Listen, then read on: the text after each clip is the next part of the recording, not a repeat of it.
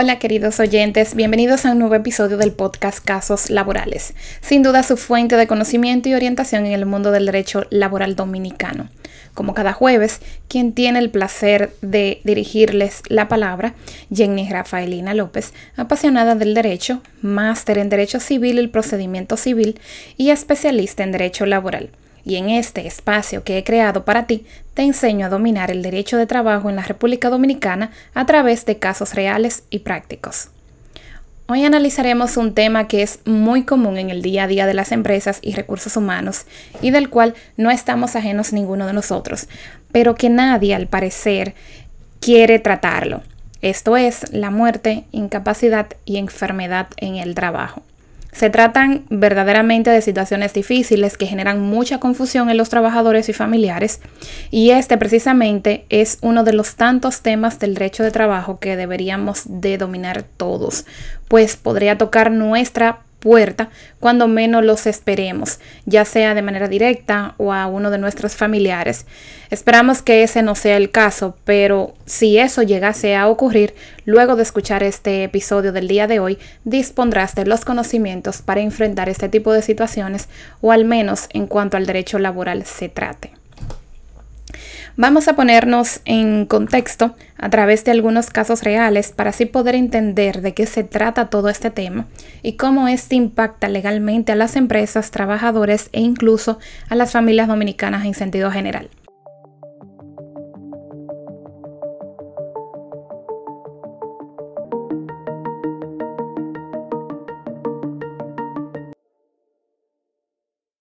En el primer caso del día de hoy, vamos a imaginar que eres parte de Soluciones Innovadoras SA, donde el encargado de operaciones, un activo clave de la empresa, fallece repentinamente producto de un infarto mientras dormía plácidamente en la noche.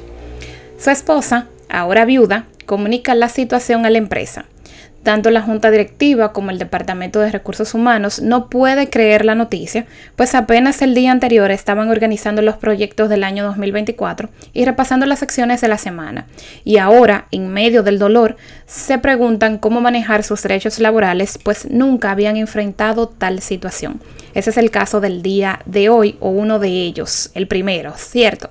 Entonces tenemos en el caso número 2 eh, vamos a imaginar a Ramón Báez, destacado eh, operario de la empresa panamericana SA. Este sufre un derrame cerebral resultando en una incapacidad física prolongada o permanente que le impide realizar las labores para las cuales fue contratado y las cuales ha desempeñado por más de 10 años.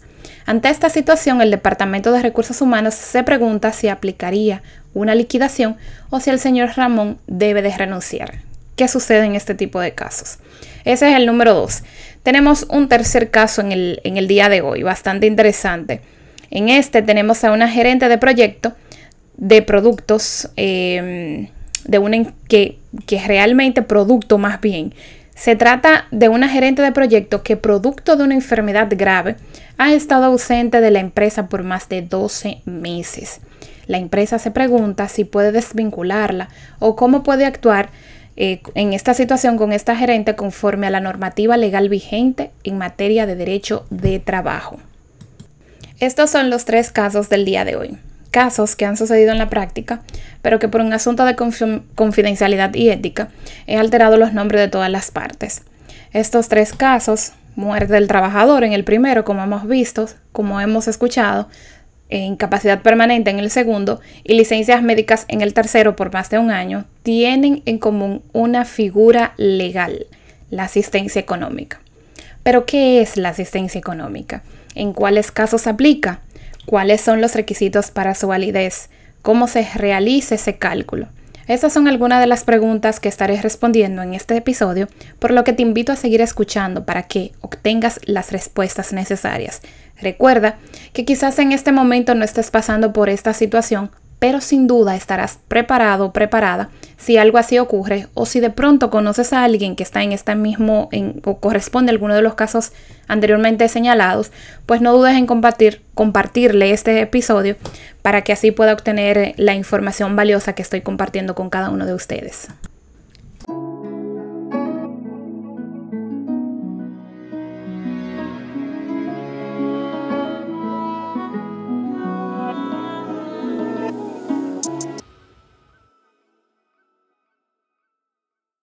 Entonces, sin más preámbulos, hoy vamos a conversar sobre la terminación del contrato de trabajo sin pago de prestaciones.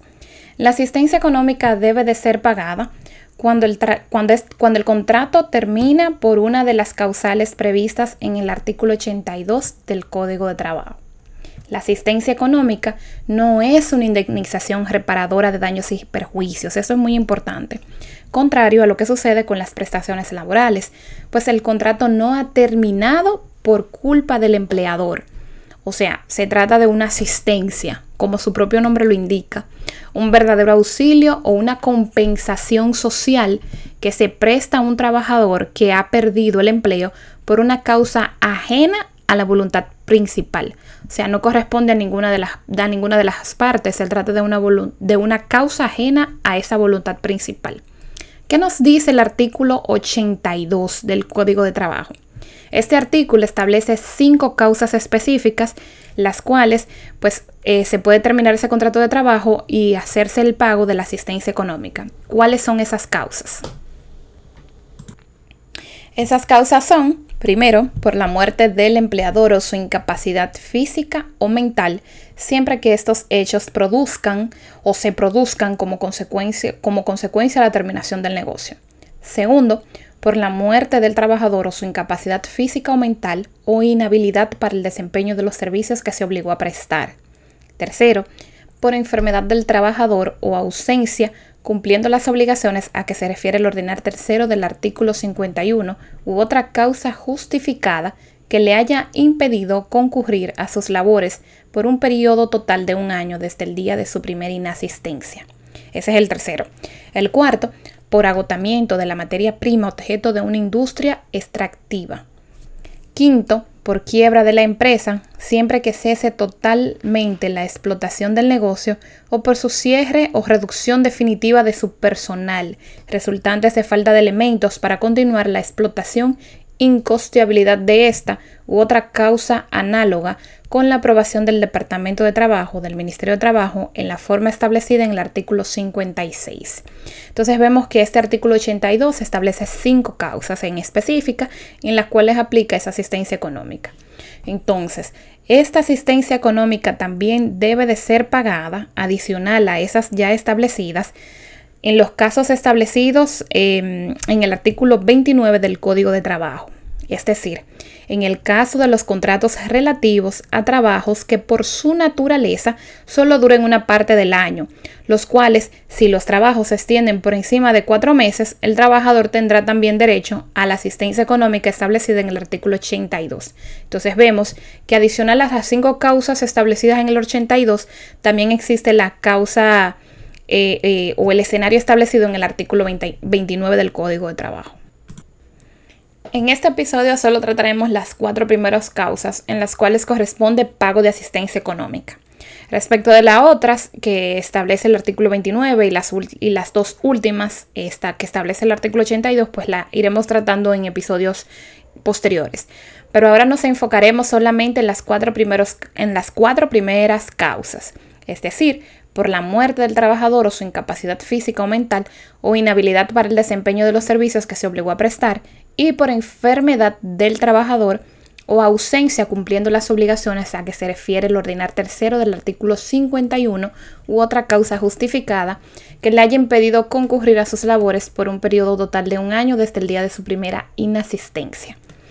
Entonces, en todos los casos señalados al inicio, en, los tres primeros casos que vimos al inicio o que se, que se abordaron al inicio, corresponde una asistencia económica en todos ellos. Es por eso pues que hicimos tres, mencionamos tres casos y no solamente uno como acostumbramos en episodios anteriores. Este, este, esta asistencia económica es un pago único que provoca la terminación definitiva del contrato de trabajo. Entonces, ¿qué debo de pagar por asistencia económica? es igual el monto de auxilio de cesantía y preaviso? Respondiendo a esas preguntas, el cálculo es distinto.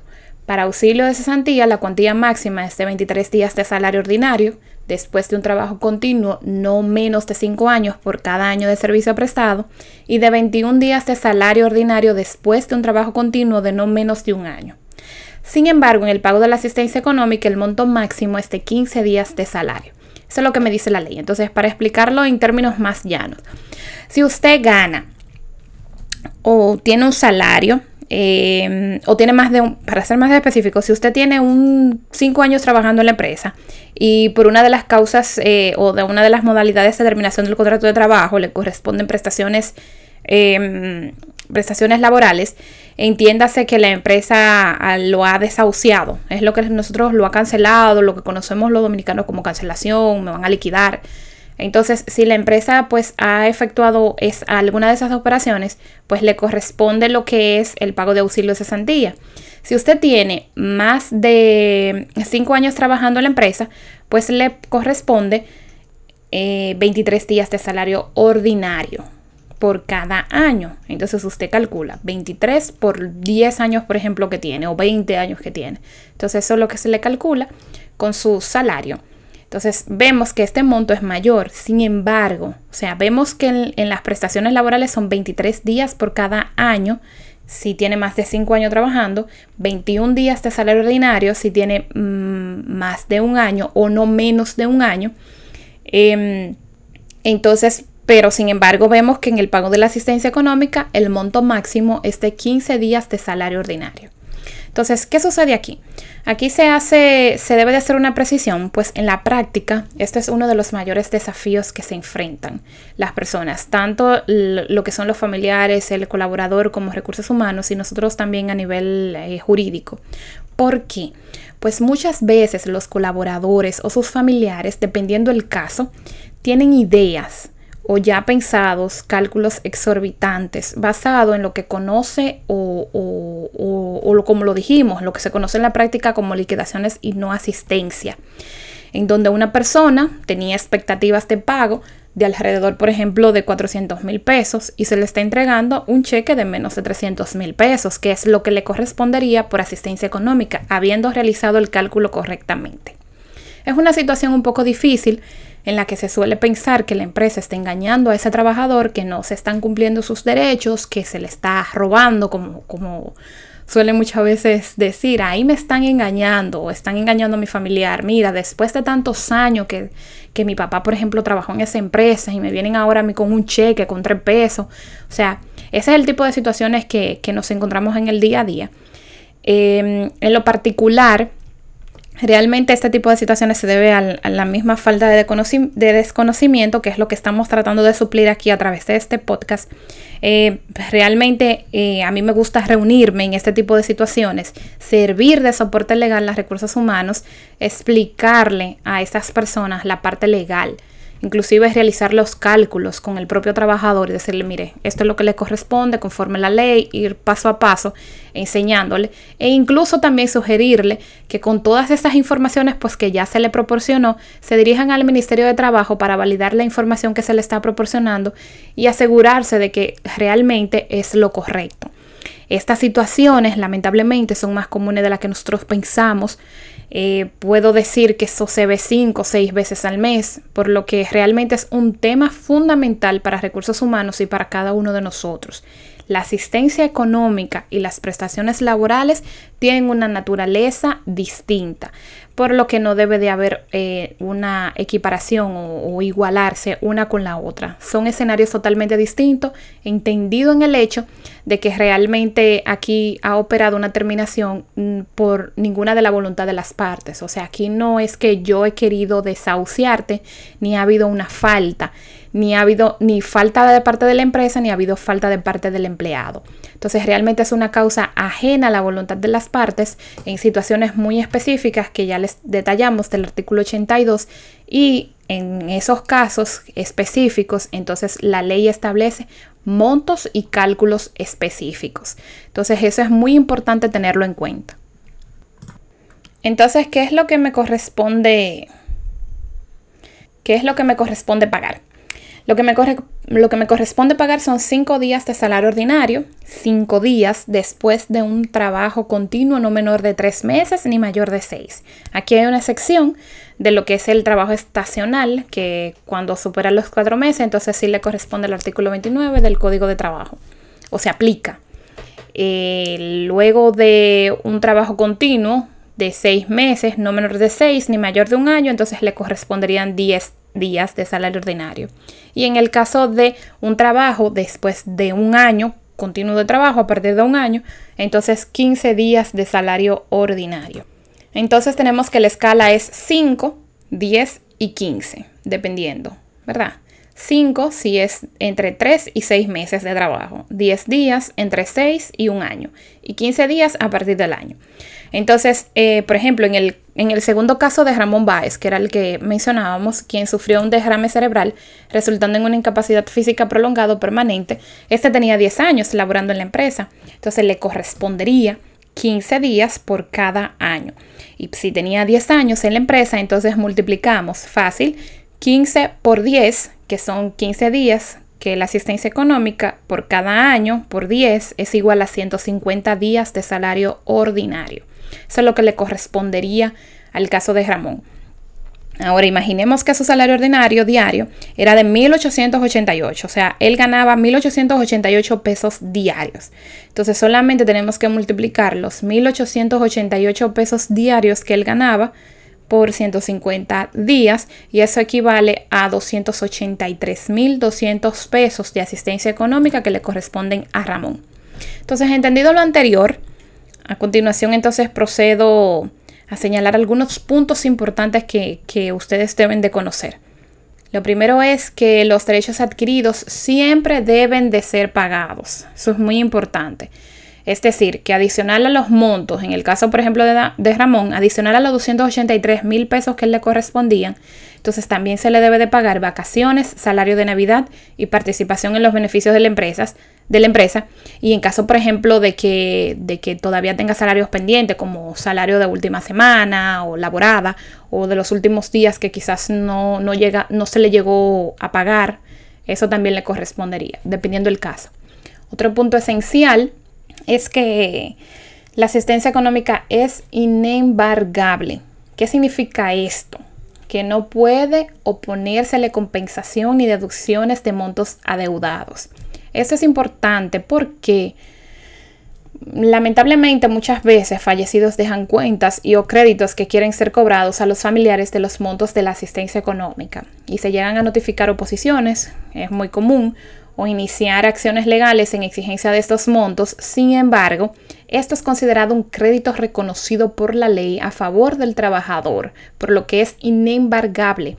Como se ha dicho, se trata de un, un, verdadero auxilio al trabajador o a sus familiares que se han quedado sin sustento económico por una causa ajena a la voluntad del empleador y del propio trabajador. Entonces, como que es medio contraproducente querer pues cobrar créditos adeudados de un monto que realmente es un verdadero auxilio, una verdadera necesidad, una compensación para la familia o para el propio trabajador que se encuentra en una situación de imposibilidad material o eh, física de poder trabajar o desempeñar las funciones que realizaba. Entonces, ahora bien, en los casos señalados, eh, ya, bueno, un poquito fuera de lo que, de, la idea anterior, eh, ¿quién es el beneficiario? Es importante determinarlo. ¿Quién es el beneficiario? Es decir, a quién se le debe entregar estos montos. En principio lo es el trabajador. En el caso del empleado que sufrió el derrame cerebral y quedó con incapacidad permanente, es entonces este el beneficiario. En caso de que éste se encuentre imposibilitado de caminar o cualquier otra situación, puede hacerse representar designando a un familiar o cualquier otra persona a través de un poder legalizado redactado por un notario público, es decir, debidamente legalizado.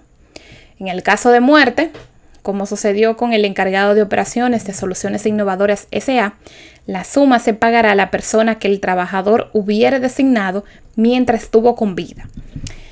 El trabajador puede designar a cualquier persona, ya sea su esposa, concubina, hijo, hermano, amigo, nacional o extranjero. O sea, no existe ninguna limitación alguna establecida en la ley muchas veces y lo recomendable realmente legalmente hablando es que recursos humanos incluyen sus contratos cláusulas donde el trabajador especifica a su beneficiario y en otros, en otros casos inclusive recursos humanos tiene preparados formularios que son firmados por el colaborador al momento de ingresar a la empresa y legalizados ilegalizados, ¿verdad? Luego son, posteriormente son legalizados o, simultáneamente, en donde se hace constar sus beneficiarios en caso de muerte. ¿Qué sucede si, mm, si el trabajador no designó a ninguna persona? Pues a falta de declaración permanecerá o pertenecerá en partes iguales al cónyuge superviviente y a los hijos menores del trabajador. En ausencia de pues uno de estos, eh, o de alguno de ellos o de ambos, entonces la asistencia económica se entregará a sus ascendientes, padre, madre y a falta de estos últimos a los herederos legales del fallecido, entiendes, hermanos y pues ya ahí entra lo que son las sucesiones. No puedo determinar en este no puedo terminar más bien este episodio sin antes señalar dos cosas. Por un lado, que en el caso del señor Ramón Báez, quien sufrió un derrame cerebral, la incapacidad debe de ser permanente, que le impida realizar las labores para las cuales fue contratado. Esto es muy importante, pues he visto casos en donde la persona no tiene una incapacidad dada por su médico con carácter permanente y entonces no se puede aplicar el artículo 82 del Código de Trabajo. En esos casos, lo que se ha llegado pues es a una terminación por mutuo acuerdo en el que se le pagan sus prestaciones laborales, si así la empresa lo desea. O sea, hay que buscarle otra salida. Eh, por ejemplo, he visto casos en donde el trabajador le dice, mira, eh, realmente las, las funciones que yo realizaba, a pesar de yo no tener una incapacidad permanente, no me siento en las condiciones para desempeñar esa función. Entonces se acerca, le dice a la empresa que pues pues que trate de llegar y llegan a una negociación en donde pues entre ambas partes se entienden. Pero esto es muy particular en cada caso y habría que pues canalizarlo. Y por otro lado, en el caso de la gerente que por motivo de una enfermedad grave ha estado ausente en la empresa por más de 12 meses, debe de ser 12 meses ininterrumpidos de licencia. Transcurrido este plazo, la empresa puede terminar el contrato por asistencia económica. O sea, no puede haber, em, debe de ser desde el primer día de inasistencia. No puede haber como un espacio de sesión de esa licencia. Sea, realmente tiene que haberse completado un año completo de incapacidad presentada por la trabajadora o por el trabajador, dependiendo sea el caso. Esto es muchas veces desconocido por empresas que mantienen contratos de trabajo y todo lo que supone como carga económica para estas en sus nóminas eh, a empleados con licencias médicas de más de un año, quienes no tenían idea de que podían poner término al contrato de trabajo de esta manera. O sea, realmente esto es muy, muy importante tener en, en cuenta. Incluso he visto casos eh, que podrían parecer muchas veces surrealistas, pero sí, realmente existen y suceden, créanme. He visto casos de colaboradores que se encuentran de licencias médicas y al mismo tiempo tienen otros trabajos o emprendimientos incluso que son mucho más demandantes que su propio trabajo principal, mientras que la empresa pues sigue eh, sosteniendo en el sistema de la seguridad social eh, ese, a ese trabajador. En todo caso, en todos estos casos que hemos visto en el día de hoy, se debe de demostrar la prueba de la afiliación, o sea, se debe de presentar la prueba de la afiliación a recursos humanos a través de la presentación de actas de nacimiento, evidentemente, actas de matrimonio, copia de cédulas y poderes de representación si aplican. En cuanto a documentación, pues lo, de, lo ideal es eh, que recursos humanos no trabaje solo en este tipo de casos sino acompañados, pues se trata de una terminación y al igual que los otros tipos de terminación, tienen sus particularidades que deben de tratarse en conjunto con un especialista de derecho laboral. Incluso este tipo de situaciones se puede complicar. Aquí es, es importante porque en caso de fallecimiento en donde no esté ni la mamá, ni el papá, ni los hijos, ni cónyuges, pues eh, ha correspondido entregar incluso a hermanos, pero en estos casos, luego, por ejemplo, de una determinación de herederos, en donde sí ciertamente se entregará la documentación a recursos humanos, pero esa información debe de ser también analizada por sus abogados. Realmente los escenarios en este tipo de, de situaciones que hemos planteado en el día de hoy pueden ser amplios y las casuísticas muy variadas por lo que siempre es importante asistirse de un especialista experto en la materia. Esto, entiendo que esto ha sido todo por el contenido del episodio del día de hoy. Sin duda, Este análisis te ofrece una nueva perspectiva sobre un tema crucial que afecta tanto a empleados como a empleadores e incluso a sus familiares. Recuerda que este contenido es compartido en plataformas como Spotify, Apple Podcast y Google Podcast y a través de la plataforma de YouTube comparte este contenido de manera más resumida.